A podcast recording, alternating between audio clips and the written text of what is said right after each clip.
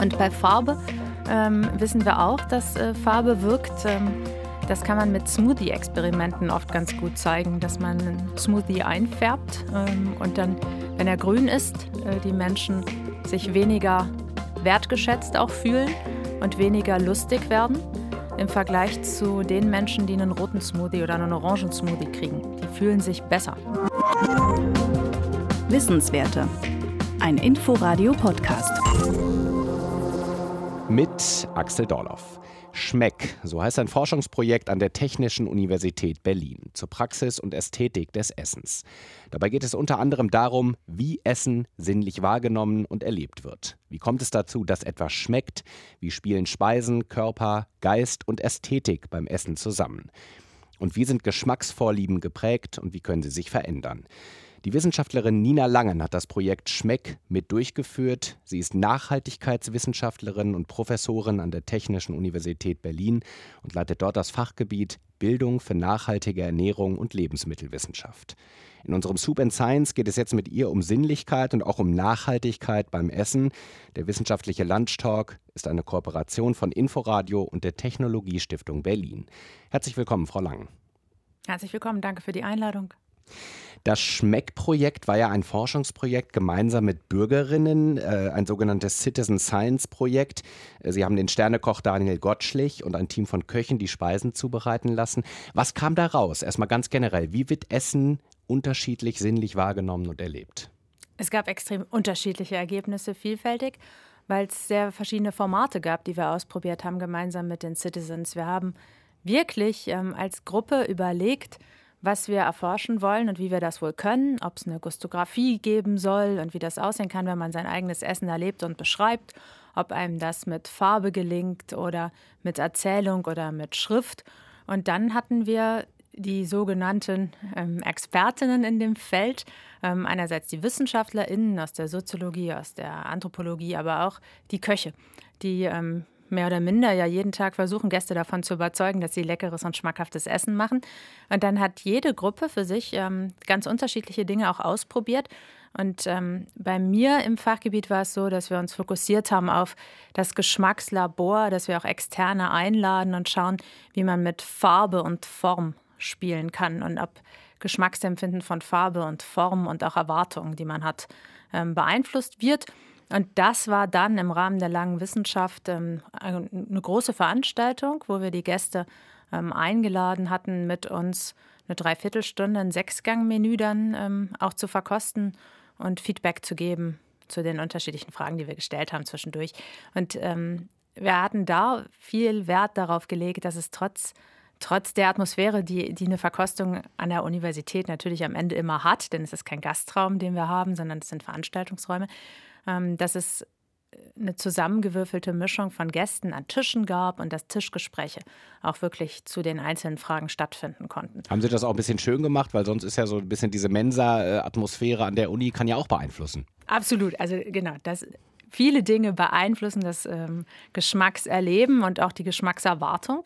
Und ähm, wir wissen, dass Geschirr eine große Rolle spielt und wie der Tisch präsentiert ist und ähm, wie das Wasserglas aussieht. Um solche Dinge haben wir uns Gedanken gemacht.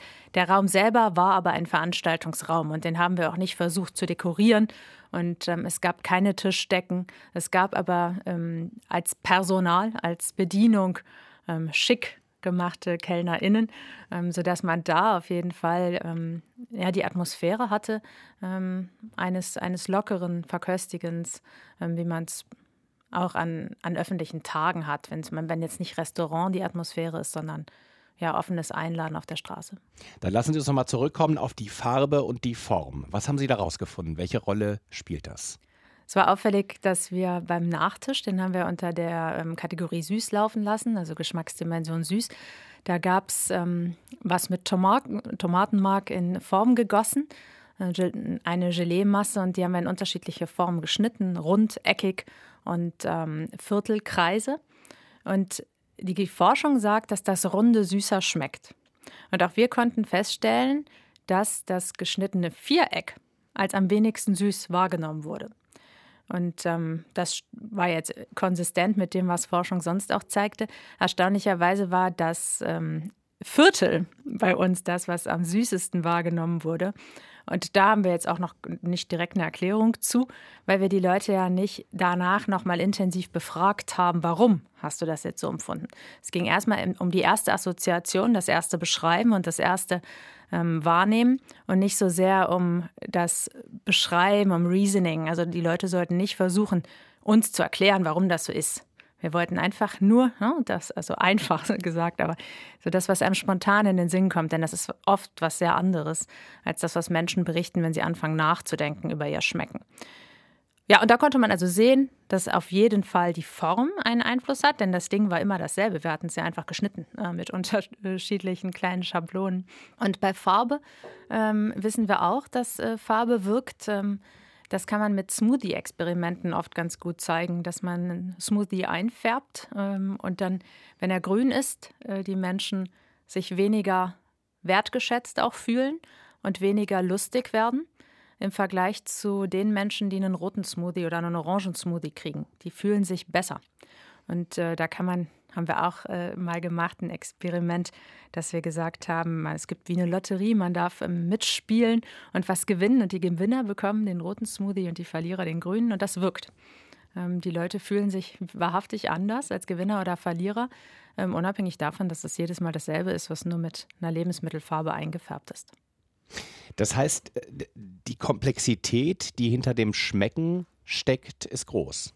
Was, was, was spielt da noch eine Rolle? Farbe und Form hatten wir schon. Gerüche sind ähm, auch relevant. Also wenn, der, wenn Vanille zugesetzt wird, werden Dinge als süßer empfunden. Das kann helfen, wenn wir ähm, weniger zuckerhaltige Lebensmittel anbieten wollen, weil wir erkennen, dass Zucker schlecht ist für oder nicht unbedingt immer gesundheitsförderlich in Mengen, äh, großen Mengen. Wenn wir also da Zucker ersetzen wollen, dann ähm, hilft es, Vanille als Geschmacksträger hinzuzugeben und dann empfinden Menschen ein Gericht dennoch, obwohl es weniger Zucker hat, als süß. Und ähm, so, das wäre jetzt dann Geschmack. Farbe hatten wir schon angesprochen. Das kann man auch beim Apfelmus gut beobachten. Wenn man das gelber färbt, ähm, dann wird es eher gegessen, lieber gegessen, aufgegessen. Damit kann man spielen.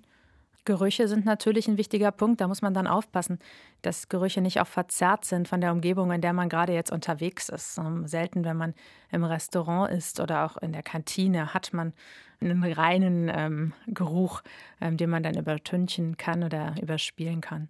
Wir haben ja auch über so äußere Faktoren äh, wie die Umgebung schon gesprochen. Sie hatten auch Gläser angesprochen. Jetzt zu Weihnachten ist es ja wieder ein sehr feierlicher Kontext. Spielt das auch eine Rolle im, im Geschmackserleben, im Geschmacksempfinden? Ja, auf jeden Fall. Dazu gibt es ähm, auch wieder, es gibt zu vielen Dingen schon viele Studien. Das ist das Schöne daran. Man muss sich gar nicht ähm, auf die eigene Wahrnehmung oder Idee da verlassen. Und zwar kann man zeigen, wenn ein und dasselbe Gericht unterschiedlich angerichtet wird. Vergleichbar jetzt auf einem Plastikteller, auf einem Teller und dann auf einem sehr schicken Teller, ähm, auf einer Unterlage aus Leinen beispielsweise. Und dann der Plastikteller auch mit Plastikgeschirr, äh, Besteck, Verzeihung. Und ähm, der schicke Teller auf, dem Le auf der Leinentischdecke dann auch mit ähm, Silberbesteck.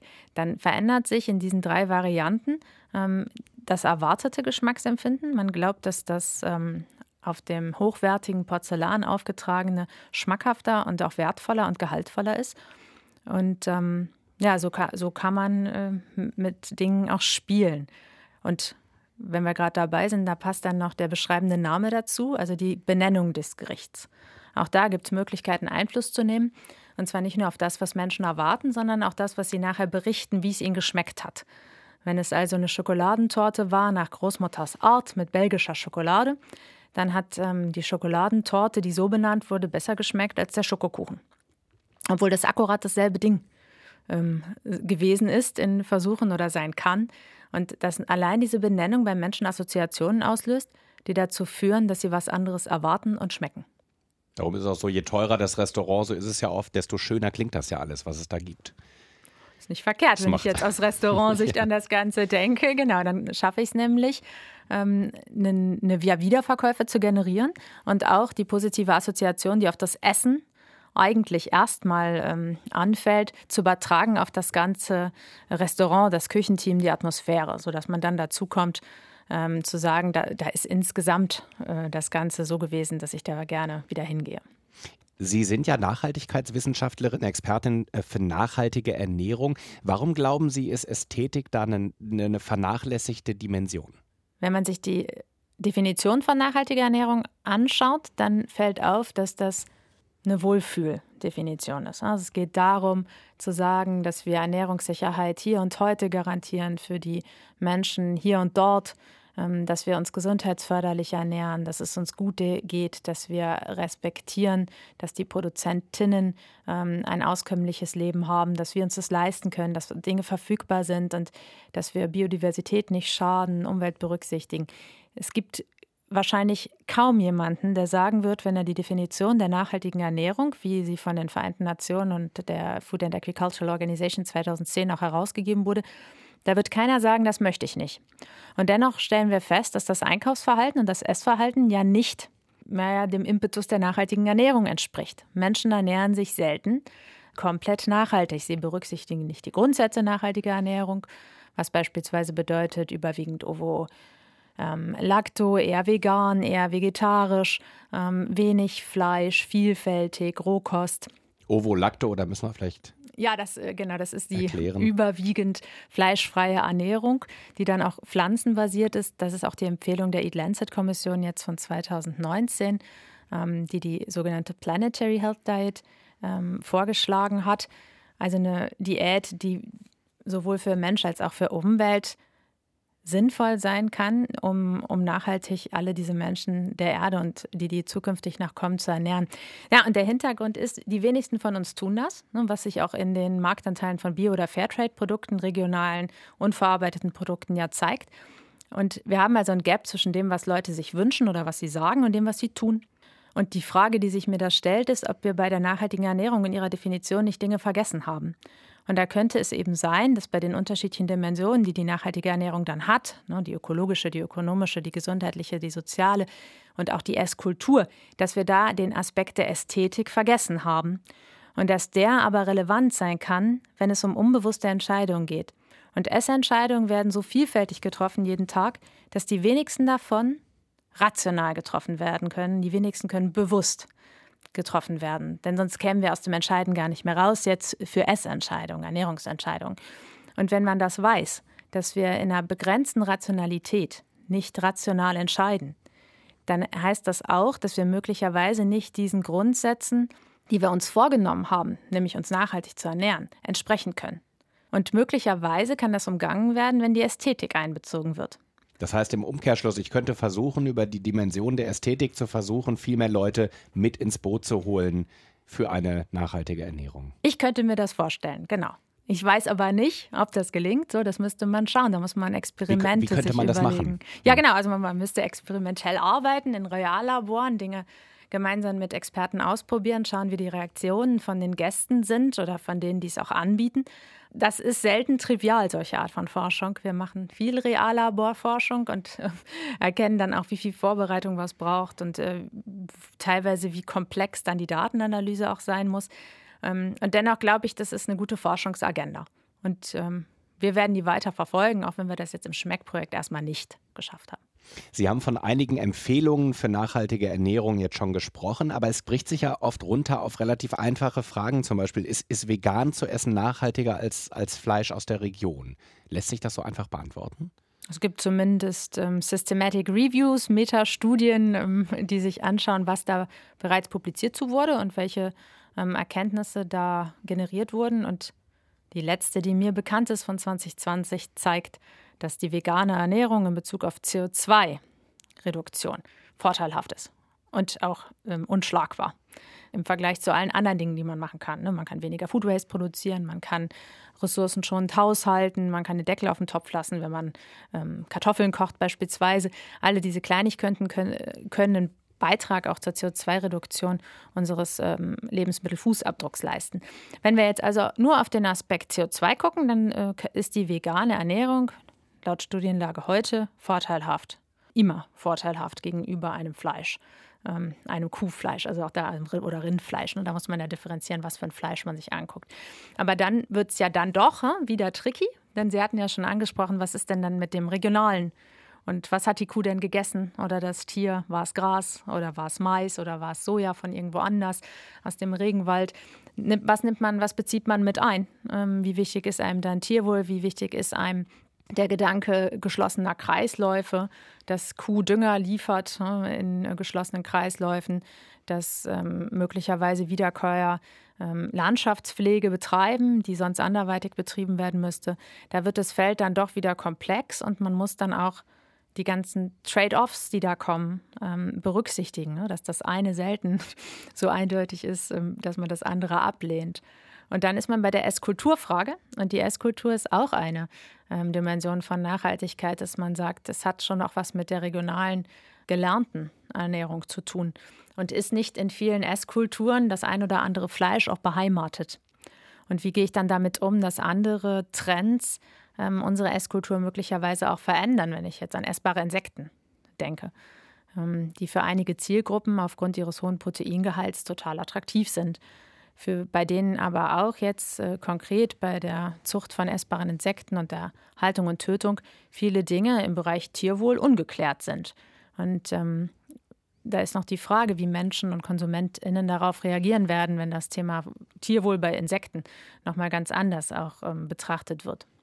Wenn wir jetzt das Tier nehmen, äh, äh, Menschen, die gerne Tiere essen und zwar ganz, äh, würden vermutlich diesen Nose-to-Tail-Ansatz verfolgen. Also sozusagen das Tier einfach ganz zu essen, weil das leuchtet ja ein, dass das erstmal nachhaltiger ist, weil man mehr verwertet. Ist das so? Ja. Ist das eine Alternative? Ja, natürlich. Also die Forderung, äh, das ganze Tier zu verwerten, ist äh, vergleichsweise alt auch schon. Es ist aber nicht so, dass viele Möglichkeiten jetzt in der Außerhausgastronomie beispielsweise gegeben wären. Ähm, in Berlin gab es ein Restaurant, soweit ich weiß, was genau ähm, Nurse Hotel verfolgt hat. Und so wie ich es verstanden habe, haben die auch letztes Jahr geschlossen. Und das kann unterschiedliche Gründe haben.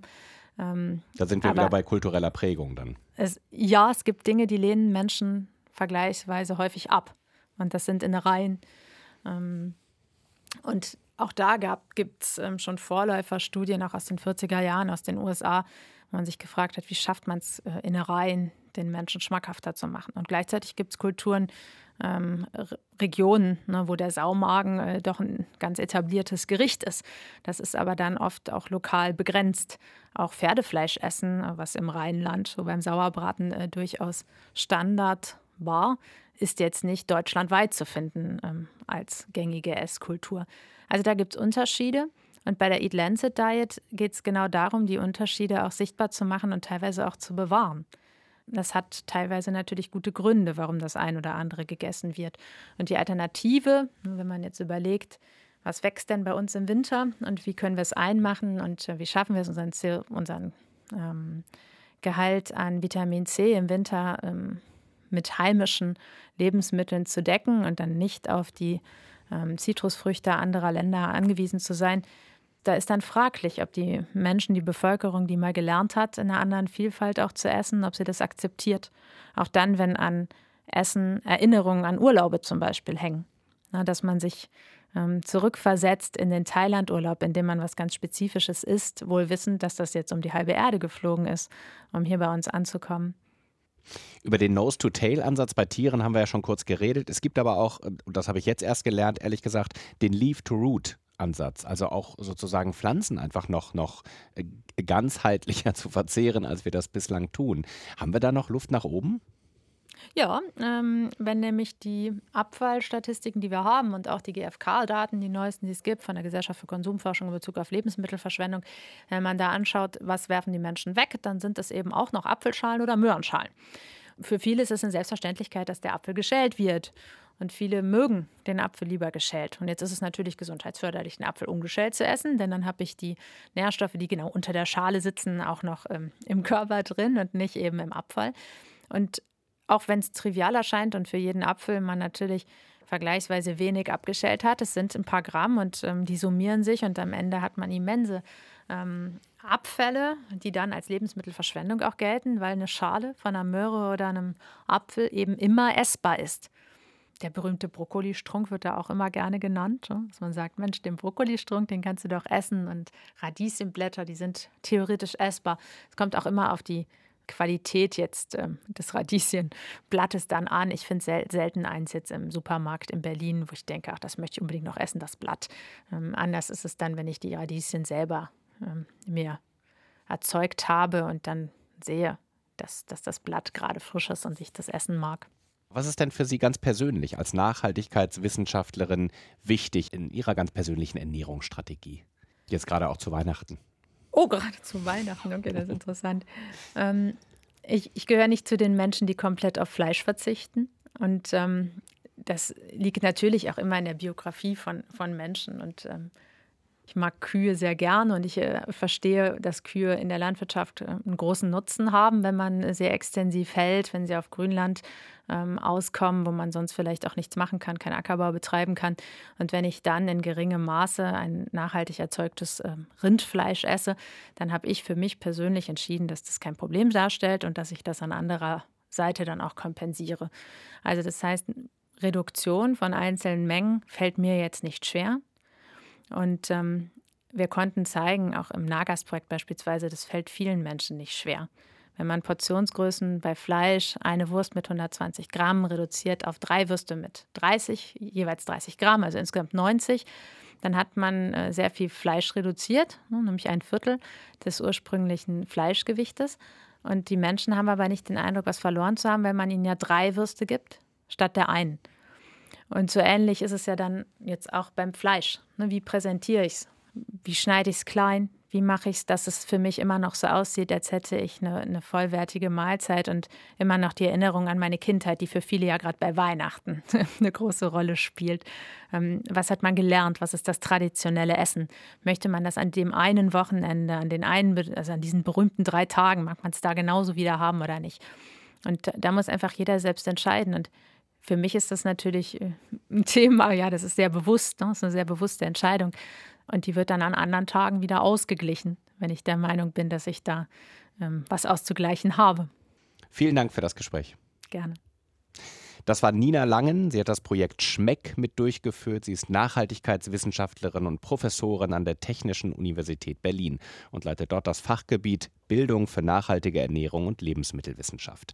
Das war unser Soup and Science, der wissenschaftliche Lunchtalk, eine Kooperation von Inforadio und der Technologiestiftung Berlin. Sie können unsere Sendung nachhören in der ARD Audiothek oder überall, wo es Podcasts gibt. Im Studio verabschiedet sich Axel Dorloff. Wissenswerte.